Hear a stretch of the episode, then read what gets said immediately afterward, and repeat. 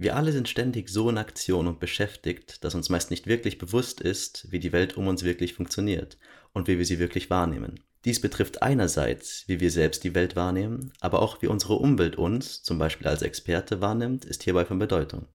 Deshalb möchte ich in diesem Beitrag der Sache mit der Wahrnehmung mal etwas näher auf den Grund gehen.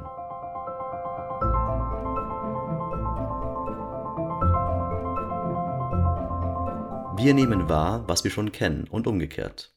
Trifft das wirklich so zu oder ist es ganz anders? Es ist absolut möglich, dass jenseits der Wahrnehmung unserer Sinne ungeahnte Welten verborgen sind. Albert Einstein. Die ältesten Schriften der Hindus und wahrscheinlich der Menschheit, die Veden, beschreiben Raum und Zeit als die beiden größten Täuscher, die uns den Blick auf die Realität verstellen. Die alten Ägypter sprachen vom Schleier der Isis, der den Blick auf die eigentliche Wirklichkeit so lange verstellte, bis die Menschen lernten, die Illusion der vordergründigen Welt zu durchschauen. Derartige Sprachbilder mögen den Intellekt beeindrucken, aber deine eigenen Erfahrungen vermitteln dir wahrscheinlich mehr. Wie funktioniert unsere Wahrnehmung? Wie nehmen wir die Welt wahr und vor allem was und warum? Diesen Fragen werde ich mit Hilfe aktueller Erkenntnisse aus Neurobiologie bzw. Gehirnforschung nachgehen. Zudem werde ich dir aus den Zusammenhängen der Psychologie, interkultureller Kommunikation und allgemeiner Lernforschung zeigen, wie gedanklich überlieferte Stereotype zustande kommen und die Aussage, wir nehmen nur wahr, was wir schon kennen und umgekehrt hinterfragen. Wir nehmen viel mehr wahr und werden viel mehr von unserer Wahrnehmung beeinflusst, als wir wissen. Die Signale, die wir aussenden und empfangen, sind mitunter so subtil, dass sie uns nicht bewusst werden. Paul Watzlawick. So funktioniert unsere Wahrnehmung. Über unsere Sinnesorgane nimmt das Gehirn unsere Wahrnehmungen aus der Umwelt auf. Sie reagieren auf Reize wie Licht, Schall oder Druck und leiten diese als elektrische Signale an bestimmte Areale der Großhirnrinde weiter. Dort werden sie zu Empfindungen wie Sehen, Hören, Fühlen, Schmecken oder Gerüchen verarbeitet. Ständig wird unser Gehirn mit solchen sensorischen Informationen bombardiert. Doch nur ein Bruchteil davon dringt in unser Bewusstsein. Die meisten Signale bleiben unbemerkt, besonders laute oder wichtige erregen unsere Aufmerksamkeit. Sie werden uns bewusst. Äußere Einflüsse sind zum Beispiel Geräusche oder Licht. Innere Einflüsse sind Erinnerungen wie Wissen, Gelerntes, Erfahrungen oder Vorstellungen. Erstere nennt man Bottom-up, letztere Top-down-Verarbeitung. Die visuelle Bottom-up-Verarbeitung liefert dem Gehirn Informationen aus dem Gesichtsfeld, Top-Down-Prozesse entscheiden, was davon bewusst wird. Gemeinsam erzeugen sie unsere Wahrnehmung der Realität. Somit wird uns auch die Wahrnehmung von Zeit wahrscheinlich erst durch die Fähigkeit des Gehirns, Erlebtes zu speichern, möglich. Wahrnehmung ist selektiv und subjektiv. Beim Betrachten eines Bildes zum Beispiel bleibt der Blick meistens wieder an wenigen kleinen Flächen hängen. Das übrige Bild bleibt verschwommen, es sei denn, wir schenken ihm bewusst Aufmerksamkeit. Studien ergaben, dass wir besonders jene Details betrachten, die mit anderen Menschen zu tun haben, dies wird durch höhere Hirnfunktionen bestimmt, die sich eher mit sozialen Belangen befassen. Hier kann durchaus ein falsches Selbstbild entstehen, das der Person zu schaffen macht. Jeder Mensch erlebt ein Ereignis anscheinend anders. So kann zum Beispiel die Wahrnehmung von Farben bei mehreren Personen ganz unterschiedlich sein, sodass manche Farben leuchtender sehen als andere. Vielleicht kennst du ja das berühmte gold-weiße bzw. blau-schwarze Kleid, welches 2015 zu einem viralen Phänomen wurde. Auch Erinnerungen, Wissen und Erwartungen beeinflussen die Top-Down-Verarbeitung. Wahrnehmung ist ein aktiver Vorgang. Unsere Wahrnehmungsfähigkeit ist also erfahrungsabhängig. Versuche, mit Probanden bestimmte Fantasiebilder zu betrachten, ergaben, dass jeder auf diesen Bildern etwas anderes wahrnimmt. Die Forschung ist hier der Meinung, dass diese individuellen Bedeutungszuweisungen zumeist in Zusammenhang mit den eigenen Erfahrungen und Gefühlen oder auf Grundlage bestimmter Wissensvorräte erfolgen. Sozialisierung und stereotypes Denken im Wahrnehmungsprozess. Deshalb bedarf die Aussage, wir nehmen nur wahr, was wir bereits kennen, einer Korrektur, weil man nur unzureichend erklären könnte, wie wir überhaupt in den Besitz von Wissen gelangen, wenn es jedoch jegliche Erfahrung vorausliegt und den Wahrnehmungsprozess bestimmen soll. Für den Nachweis eines Korrekturvorschlages bleiben derweil nur zwei Erklärungsmöglichkeiten. These Nummer 1. Konditionierung der Wahrnehmung durch Erziehung. Verursacht durch unsere Erziehung und Sozialisation werden wir in Bezug auf unsere Wahrnehmung gewissermaßen konditioniert, speichern diese ab und greifen bei Bedarf darauf zu. Das heißt, dass die Selektion unserer Wahrnehmungen durch die Kontexte, in denen wir sozialisiert sind, gesteuert werden. Zudem scheinen unsere Wahrnehmungen und unser Wissen kulturspezifisch zu sein, weil sie sich auf diejenigen Erfahrungen beziehen, die für eine bestimmte Lebenswelt von primärer Bedeutung sind. These Nummer 2. Stereotype in der Wahrnehmung. Wir konstruieren einen Sinn, indem wir Analogien bilden und von bereits Bekannten auf Ähnliches schließen. Das lässt vermuten, dass wir quasi notgedrungen immer wieder Stereotype und Vorurteile produzieren.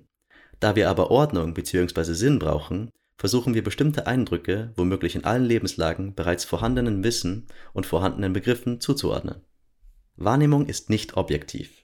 Weiters nehmen wir an, dass Wahrnehmungen nicht objektiv sind, sondern interpretatorisch durch Schemata geleitet werden, die sich im permanenten Wechselspiel von Erfahrung und Erwartung in unserem Gehirn herausgebildet haben. Ergebnisse aus der Gehirnforschung zeigen hier, dass im Laufe unseres Lebens vermutlich durch Lernprozesse jene Neuronen, die zusammen ein bestimmtes Erlebnis produzieren, so modifiziert werden, dass sie die Tendenz zeigen, erneut gemeinsam zu feuern. Durch dieses gemeinsame Abfeuern wird das Originalerlebnis rekonstruiert, man erinnert sich. Das bedeutet, dass in neuen, scheinbar fremden Situationen diese oder ein Teil dieser Neuronen auch feuern und zu entsprechenden, in den Kontext passenden Handlungen anregen.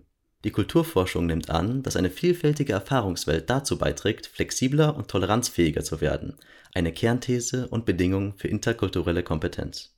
Selbstbilder, Fremdbilder und Metabilder.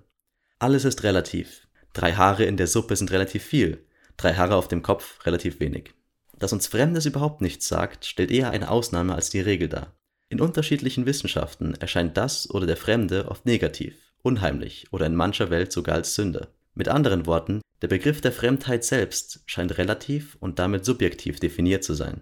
Aus der Psychologie ist bekannt, dass Wahrnehmung uns Identität ermöglicht. Fremdheit steht also womöglich in Bezug zum Selbstbild.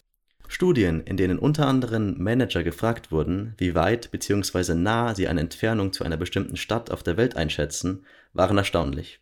Städte, die aus eigener Erfahrung oder aus Medien, von Kollegen etc. bekannt waren, wurden viel näher eingeschätzt als Unbekannte, die erheblich ferner angesiedelt wurden. Das bedeutet, dass letztlich unsere Beziehung zu diesem anderen darüber entscheidet, wie fern oder fremd es für uns ist. Wir definieren uns im Verhältnis zu anderen und umgekehrt. Diese Einschätzung nehmen wir laut Psychologie anscheinend auch in Bezug auf uns selbst vor. Wir definieren uns im Verhältnis zu anderen und umgekehrt. Wir nehmen wahr, dass es ein Ich, ein Du, ein Wir und ein Es, also die Umwelt gibt, und dass dies vermutlich etwas grundsätzlich anderes ist. Somit wird klar, dass sich Selbsteinschätzungen in Abhängigkeit zu unterschiedlichen Fremdbildern vollkommen verändern können. Unser Selbstbild dadurch geprägt, dass wir davon ausgehen, dass andere etwas Bestimmtes von uns denken und erwarten. Hierbei spricht man von sogenannten Metabildern. Die Seele ist konservativ, nur die allerschärfste Not vermag sie aufzuschrecken. Carl Gustav Jung. Leben ist ein Zustand vom Minus ins Plus. Alfred Adler sagte einst, Menschsein heißt sich minderwertig fühlen. Ein Kind verrät durch seine Bewegungen und sein Tun das Gefühl seiner Unzulänglichkeit. Es strebt nach Vervollkommnung, nach der Lösung seiner Lebensanforderungen. Genauso können wir die geschichtliche Bewegung der Menschheit als eine Geschichte von Minderwertigkeitsgefühlen und seiner Lösungsversuche ansehen. Einmal in Bewegung ist die lebende Materie stets darauf aus, von einer Minussituation in eine Plussituation zu gelangen. Bolton beschreibt die Definition von fremd im Sinne von einerseits fern und andererseits vorwärts, womit er meint, dass etwas genau dann fremd ist, wenn entsprechende Erfahrungen nicht vorliegen. Was ich nicht kenne, ist mir fremd. Schlüsselfaktor für unseren Umgang mit Fremdheit ist jedoch die zweite Bedeutung vorwärts. Sie drückt in ähnlicher Weise aus, wie es bereits Adler beschrieb. Wir Menschen sind stets bestrebt, Fremdes zu erkunden um uns verständlich zu machen und es um jeden Preis in uns zu integrieren. Wir wollen uns Neues quasi einverleiben. Reflexion zur Wahrnehmung. Ich wollte die zentrale Frage, wir nehmen nur wahr, was man kennt und umgekehrt, versuchen zu modifizieren. Am Anfang habe ich dir kurz und knapp die Prinzipien der Wahrnehmung erklärt und Verknüpfungen zu verschiedenen Wissenschaften hergestellt. Im zweiten Teil habe ich die gewonnenen Einsichten aus Psychologie und Gehirnforschung verdichtet und mit in den Kontext der interkulturellen Kommunikation gebracht. Zum Abschluss habe ich das Erkannte dargelegt, um damit meine Vermutung, der Mensch nimmt nur wahr, was er kennt, zu widerlegen. Fazit zur Wahrnehmung. Menschen haben die Fähigkeit zu individueller Wahrnehmung. Das heißt, sie ist selektiv, relativ und damit subjektiv. Wahrnehmung steht in direktem Zusammenhang mit der Bewegung nach vorwärts, im Sinne Adlers und Boltons, dem Streben nach Entwicklung im weiteren Sinne. Wahrnehmung bedingt ebenso Kommunikation sowie Wissen als solches und das bewusste oder vielleicht sogar unbewusste Wissen oder ahnen um Selbst- und Fremdbilder, die aufgrund unserer Sozialisierung und im kulturellen Kontext Stereotype sein können. Für das Lernen trifft aus Sicht Rolf Arnolds das gleiche zu wie für die Kommunikation im Sinne Watzlawicks. Man kann nicht nicht kommunizieren, so sagt Arnold. Man kann nicht nicht lernen. Der unbewussten Bildung von Stereotypen kannst du durch Lernen und die Würdigung der Vielfalt entgegentreten. Ausblick zur Wahrnehmung. Die Globalisierungsprozesse in der Welt können unsere Erfahrungsvielfalt begünstigen, durch die zunehmende Mobilität und auch im Hinblick auf die ständigen und steigenden medientechnologischen Entwicklungen. Mit anderen Worten, wenn du dich offen hältst für Neues und Fremdes, wirst du in deiner Zukunft immer in der Lage sein, dazu zu lernen. Durch bewusstes, lebenslanges Lernen kannst du deine Wahrnehmung erweitern und damit Fremdheit überwinden. So, das war's auch schon. Bis zum nächsten Mal. Euer Steve.